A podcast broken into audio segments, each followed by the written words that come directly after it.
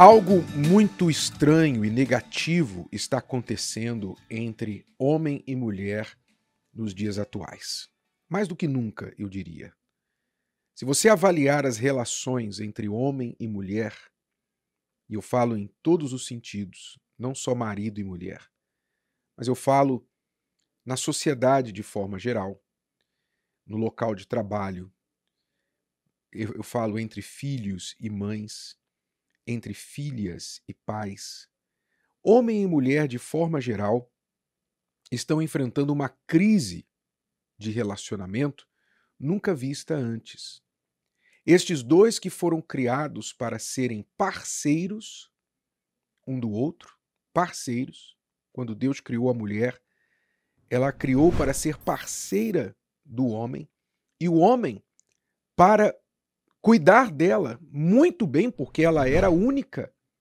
Quando Deus criou a mulher, ele fez questão de que ela fosse a sua última criação, para que o homem visse que não havia outra igual.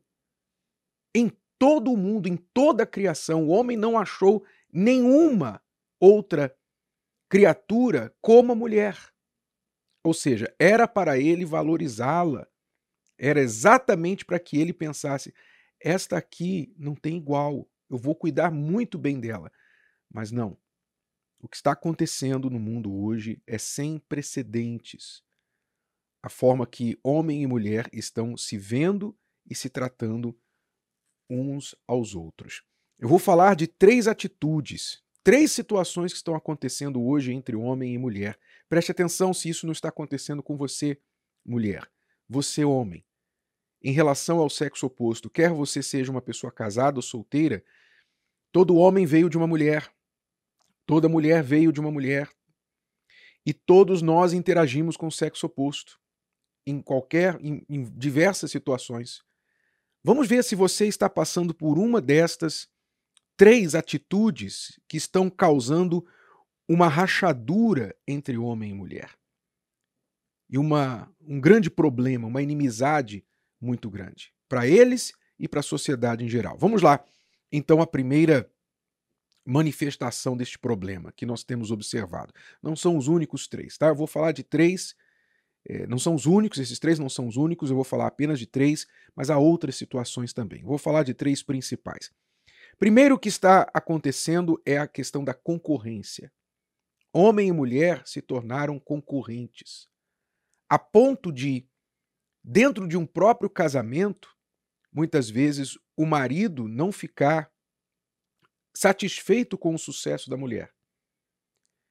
Se a mulher tem um pouco mais de sucesso que ele, ele quer passar à frente dela. E vice-versa.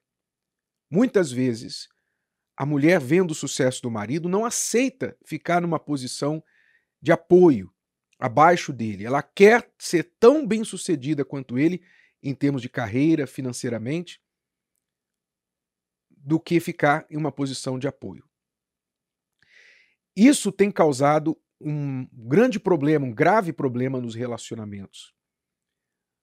Um casamento é suposto a ser a união de duas pessoas, de duas forças, dois bolsos, duas contas, a união de tudo isso, um torcendo pelo outro. Portanto, se um vai bem, o outro também vai bem, porque os dois são um só. Mas hoje isso não tem sido assim em muitos casamentos. Se o marido tem uma carreira, ganha um dinheiro, a mulher também quer ser tão bem sucedida e ganhar tanto dinheiro quanto ele. Como que se fosse assim: se ela não fizer isso, ela está para trás. Ela está dependente do homem. Isso é um problema sério. E o homem, muitas vezes, não querendo que a mulher tenha o sucesso, que ela pode ter porque ele se sente ameaçado pelo sucesso dela. Então, concorrência. Aquilo que deveria ser uma parceria, hoje tem virado uma concorrência. Eu não vejo na Cristiane uma concorrente minha. Muito pelo contrário. Eu me lembro, graças a Deus, eu nunca tive esse problema no meu casamento. Mesmo quando nós tínhamos problemas, esse não era um problema. Nunca foi um problema de concorrência. Eu sempre quis investir na Cristiane. Eu sempre quis mostrar para a Cristiane o potencial dela, porque eu não sou burro. Eu não sou burro. Se a minha mulher cresce, se a minha mulher desenvolve, eu desenvolvo. Eu não sou burro. Ela não é minha inimiga. Ela não é minha concorrente. Ela é minha parceira. Então, se ela vai bem, eu vou bem. Nós somos uma equipe, nós somos um time. E todo time, para vencer, quer que todos os membros do seu time, da sua equipe, vão bem. Então é importante que você, homem, você, mulher, que talvez está se vendo dessa forma, você está vendo-se como um concorrente, ou o seu cônjuge como um concorrente seu, você pare com isso, você pare com essa atitude tão nociva para o seu relacionamento, porque isso vai acabar matando. E tem matado muitos casamentos. Muitos casamentos têm terminado por causa disso. Então, concorrência. Em vez da concorrência, pense na parceria, juntem forças, ao invés de ficarem competindo um com o outro. Outra atitude que tem sido nociva para homem e mulher é a indiferença. O que é indiferença? Indiferença é uma das mais venenosas, não é? Porque enquanto você está, digamos, no primeiro problema, vendo o outro como um concorrente, então você olha muito para o outro. Você olha muito para outra pessoa. Ele é, ela é concorrente, então você está ali, pelo menos você está prestando atenção nela, tudo que ela faz. Já a indiferença é o oposto. Você quer eliminar aquela pessoa da sua vida.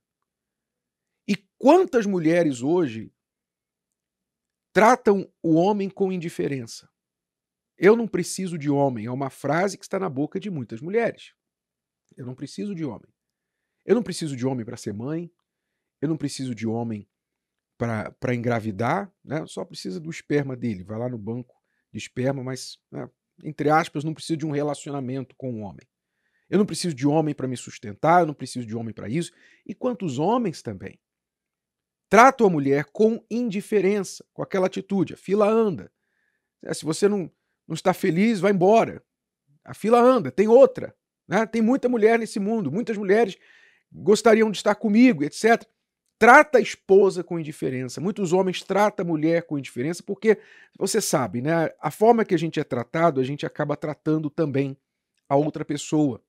Se a gente não pensa, não raciocina, a gente acaba devolvendo o mesmo trato que recebeu para outra pessoa.